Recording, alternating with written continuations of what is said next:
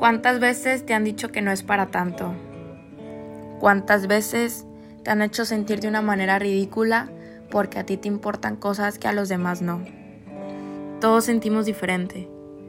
Cada una de las personas tiene una esencia propia, lo que significa que no todos tenemos los mismos gustos, no todos tenemos la misma capacidad de amar, la misma forma de encariñarnos, no todos le damos la misma importancia a las cosas. Pero no porque no comportamos el mismo sentimiento, significa que vas a hacer menos los problemas de las demás personas. Todos tenemos problemas en nuestra vida, todos cargamos con cosas diferentes, a todos nos preocupan y a todos nos interesan cosas distintas. Y eso depende del juicio de valor que tú decidas darle a las cosas. Lo que pasa es que a veces nadie te entiende y sientes que no tienes con quién desahogarte porque no hay alguien que comparta tu mismo sentimiento. Y si le cuentas a alguien, te dicen que estás exagerando, que no es para tanto. Y hasta cierto punto te lo empiezas a creer. Te preguntas a ti mismo que cómo puede ser posible que algo tan simple te pueda estar afectando o viceversa, cómo puede ser que algo tan simple te pueda estar motivando. Déjame decirte que no estás exagerando, que sí es para tanto. Si te afecta, te afecta y si quieres llorar, llora. Si te hace feliz, te hace feliz y si quieres brindar, brinda. Nadie te puede decir qué sentir y qué no.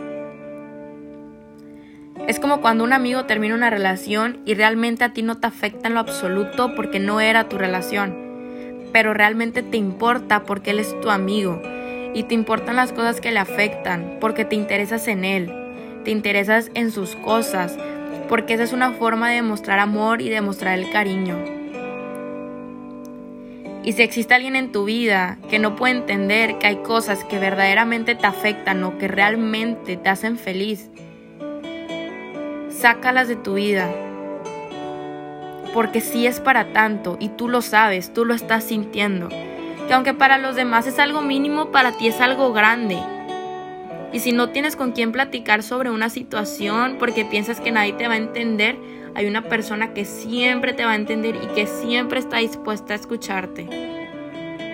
Ve al Santísimo y platica con Dios porque Él ya vive absolutamente todo y no existe persona que te entienda mejor que Él. Y si no quieres ir a la iglesia porque te avergüenza que te vean, enciérrate en tu cuarto. O aquí estoy yo, pero siempre expresa lo que sientes y que no te importe lo que piensen los demás.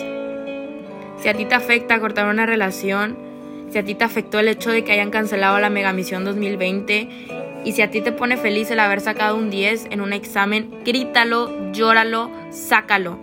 Pero más importante, saca de tu vida a las personas que no te apoyan, que no te dan un abrazo, que no brincan de felicidad contigo.